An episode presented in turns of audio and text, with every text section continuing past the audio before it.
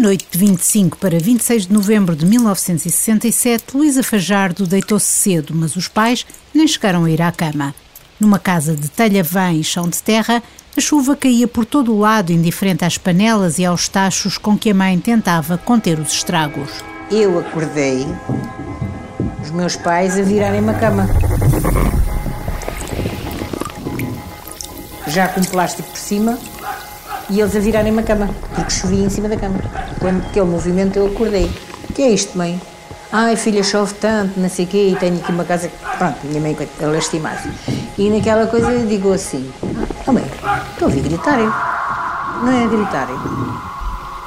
E ela olha para o meu pai assim: Estás a ver, João? Eu já te tinha dito. Estava a ouvir gritar. E depois começámos a perceber e era realmente a gritar. Era um primo nosso aqui de cima. Entrou por porta dentro, uma saca de serpente para a cabeça e chega: Ai Maria, tanta gente morta na nossa terra. A essa hora ainda ninguém imaginava que a aldeia de Quintas, no Conselho de Vila Franca de Xira, tinha perdido quase dois terços dos habitantes. Os avós e a irmã de Luísa estavam entre os mortos.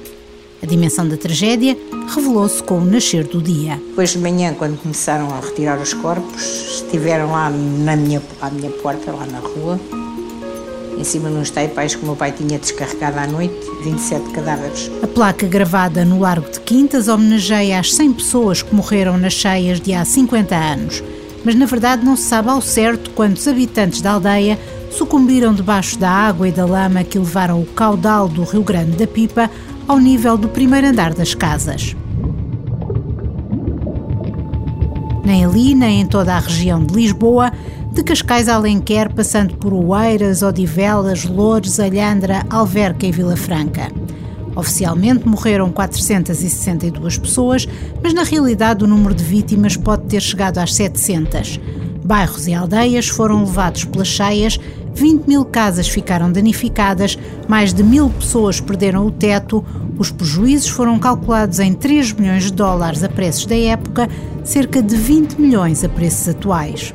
Foi a maior catástrofe natural verificada em Portugal no último milénio, logo a seguir ao terremoto de 1755. A chuva chegou a atingir os 170 litros por metro quadrado e em apenas 5 horas, entre as 7 da tarde e meia-noite, registrou-se um quinto da precipitação verificada no ano inteiro. O geógrafo Francisco Costa fala de um fenómeno com probabilidade de se verificar apenas uma vez em cada 100 anos. Trata-se de um fenómeno anormal, excepcional, à escala mesmo centenária, e de facto verificaram-se valores elevadíssimos, de grande concentração.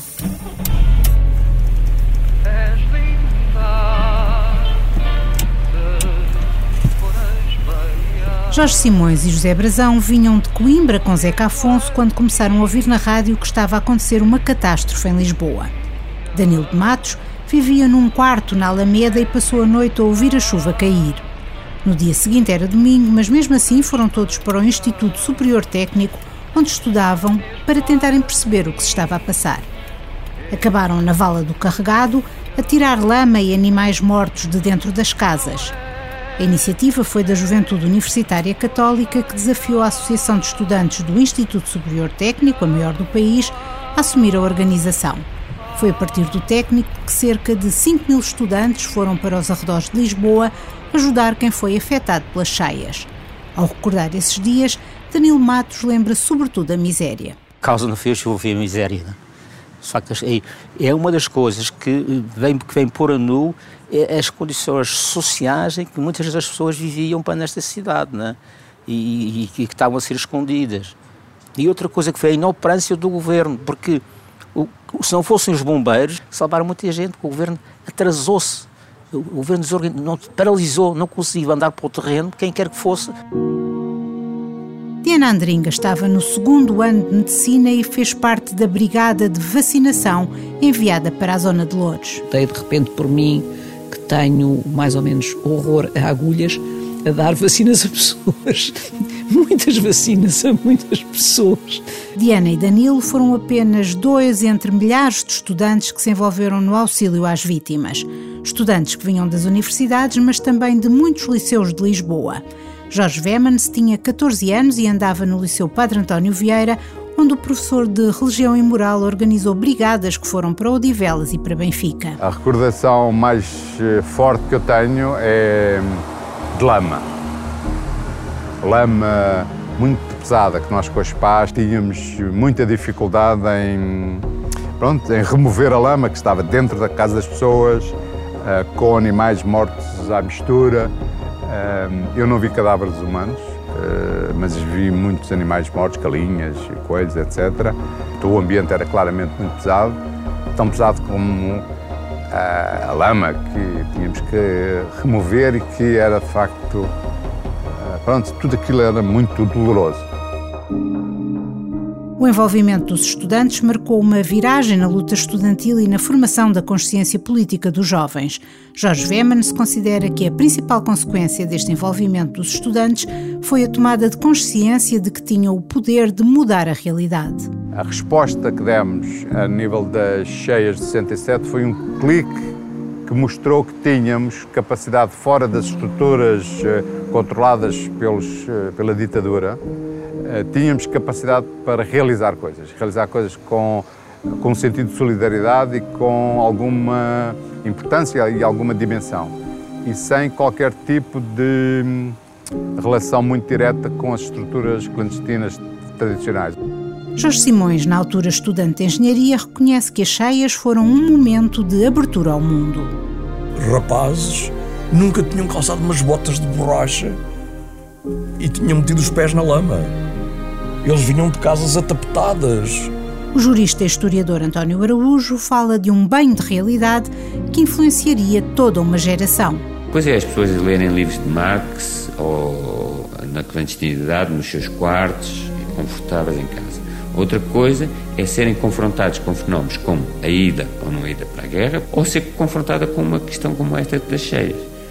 Porque isso traz, se quisermos, a confirmação, para utilizar uma linguagem mais na praxis, na prática, na, vida de todos os dias, se quisermos, dos postulados teóricos que eram apreendidos, mas, portanto, aquilo tinha a ver com o país, que não eram papéis. Não, aquilo era a realidade, não é? No e cru, é a realidade duríssima de corpos inchados, horrivelmente desfigurados pela água, eh, pela lama e, por outro lado, depois toda a condição humana que ali se revela e mostra-se não apenas a morte, mas também a vida que levou àquela morte.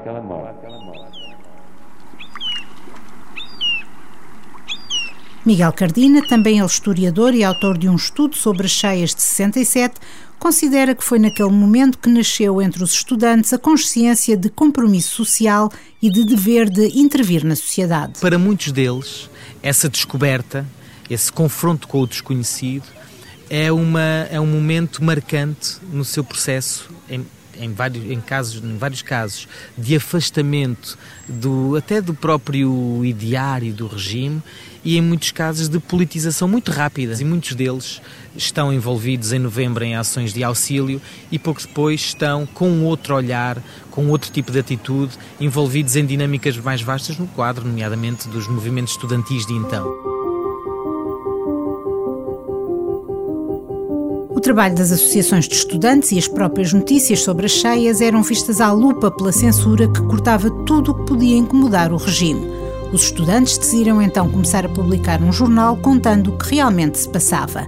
Diana Andringa juntou-se à redação do Solidariedade Juvenil desde o início, trocando as seringas pela máquina de escrever. Exerceu-se uma censura fortíssima, fortíssima sobre as notícias, isso já várias pessoas devem ter contado, sobre as notícias de relativas a, às perdas de vidas e de uma forma até que eu nunca tinha visto na censura, que era. Uh, censura podia dizer que nós dizíamos 100 mortos, eles cortarem os 100, mas eles não cortavam os 100, eles substituíam por 3. Quer dizer, punham assim, porque também não podiam dizer que não tinha havido, não é? Mas então substituíam por um número aleatório, quer dizer. E foi, como eu costumo dizer, o meu único êxito editorial na vida, porque as pessoas entravam uh, no técnico, subiam as escadarias do técnico diretos ao sítio onde nós estávamos para nos pedirem exemplares. Foi aí, suponho, que desisti de vez de ser outra coisa que não fosse jornalista. Joaquim Letria era jornalista no Diário de Lisboa. Parte das suas reportagens foi cortada pela censura. Além disso, muitas informações eram pura e simplesmente negadas. Eles procuravam minimizar as coisas, não, não, não muitas vítimas, não houve.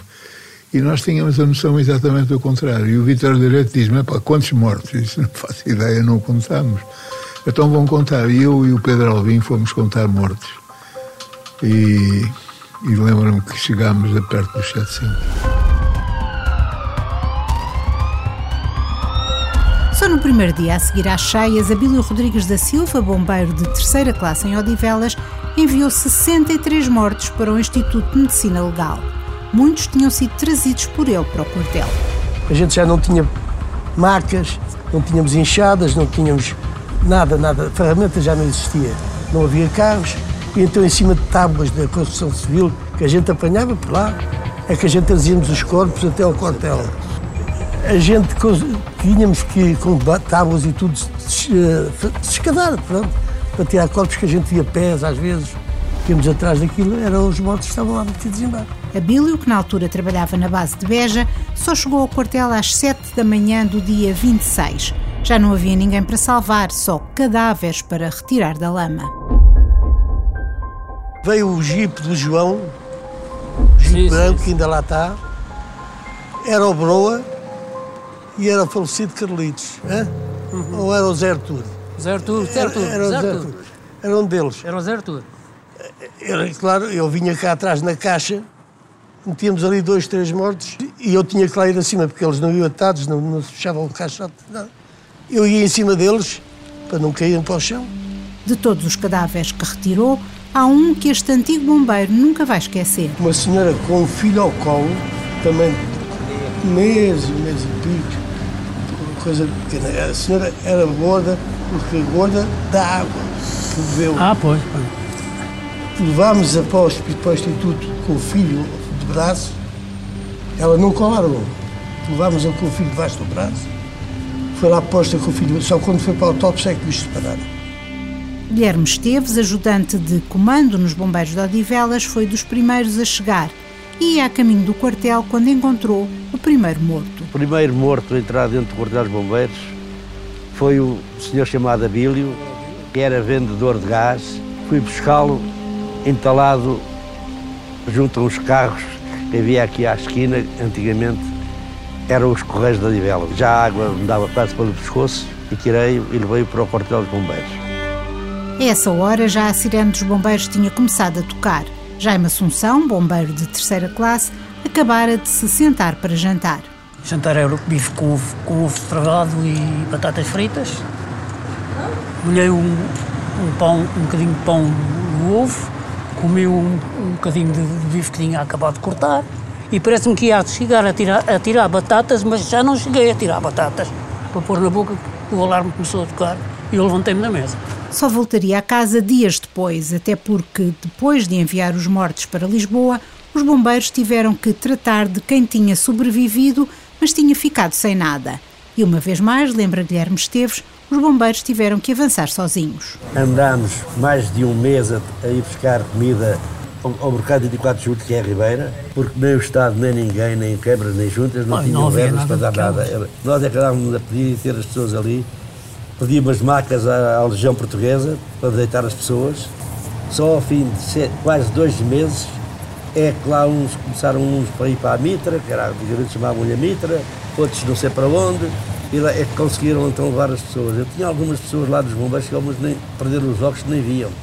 A 50 km dali, em Alenquer, Mário e Rosa Sampaio, donos de uma loja de tecidos na Vila Baixa, preparavam-se para ir dormir quando ouviram chamar. Quando estávamos já próximos já de, de irmos para a câmara, já perto da meia-noite, um amigo grita e diz Mário, a água está a sair do rio, já está a entrar no teu armazém. E eu e a Rosa vestimos, calçamos uns botis de borracha, eu não me recordo o que é que corremos lá abaixo ao armazém. O vizinho de cima do primeiro andar disse: se vocês quiserem, tragam a roupa para cima.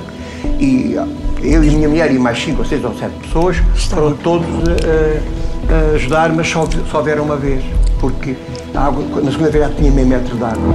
E eu, em vez de também ter fugido para cima, fiquei dentro, lá dentro. Fiquei lá dentro e, e a água cada vez ia subindo mais. Às tantas, eh, eh, eu, o que é que eu pensei fazer quando foi subindo? Já não tinha hipótese de salvar mais nada. Eu comecei a trepar por cima das parteiras. O que é que eu faço? Vou para a última parteira da ponta, que estava cheia de camisas de noite camisas de, de flanela, aquelas camisas de noite que se vendia naquele tempo às senhoras. E, e eu tirei tudo, porque a água já tinha chegado à última prateleira.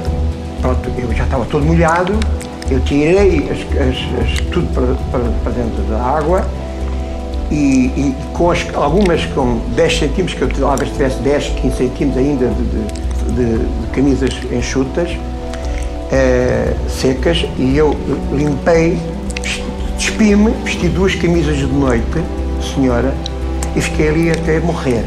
Durante sete horas, Mário ficou empoleirado na última prateleira do armazém, enquanto Rosa passou a noite presa na varanda do andar de cima, sem saber do marido. Eu vi tudo. Vi passar bocados de pontes, móveis de, de, das casas e, de, e, das lojas, vários móveis, carros a passarem, uh, pessoas a gritarem, pessoas uh, uh, em cima daquele portão, que havia um portão grande ali no jardim, enorme, que agora não há sim, as pessoas em cima do portão a gritarem, a gritarem, morreram. Né? E pronto, foi, foi uma noite de, de muita aflição.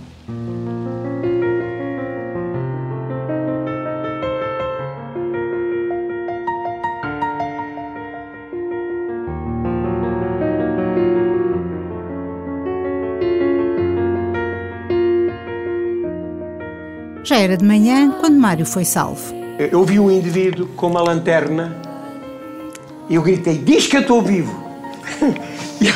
Era o Pinta Carochas. Apareceu a minha mulher, e então fui dali. Da, ainda havia, ainda então, havia para, água e lama. Fui dali para a casa enorme. de duas, que manhã. com duas camisas de noite, senhora.